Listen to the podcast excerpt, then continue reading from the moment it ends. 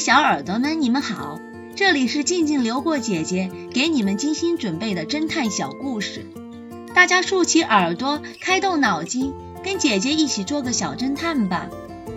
小侦探系列二百四十八，三岔路口。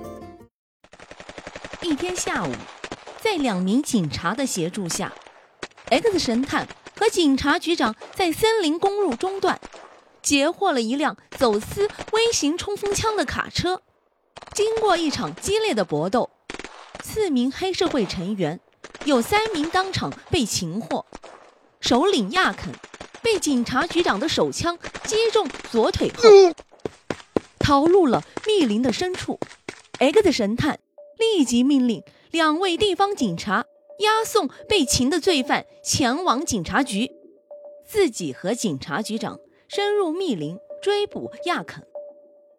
进入森林后，两个人沿着血迹仔细的搜查。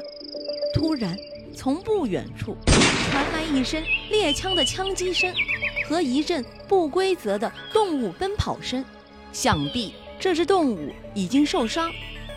果然，当 X 神探和警察局长持枪追赶到处较宽敞的三岔路口时，一行血迹，竟变成了两行交叉的血迹，左右分道而去。显然，逃犯和受伤的动物不在同一条道路上逃命。警察局长看着，有点懊恼。他说道：“怎么办啊？哪一行是逃犯的血迹？”“嗯，走，应该是这边。”但 X 神探却用了一种简单的方法。便鉴别出逃犯的方向，最后顺利的将其擒获。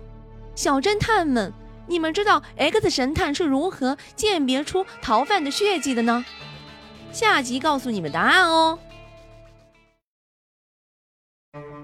死神的微笑，这个故事的真相是，发型师是个狡猾的凶手，他在 Mary 的头发上。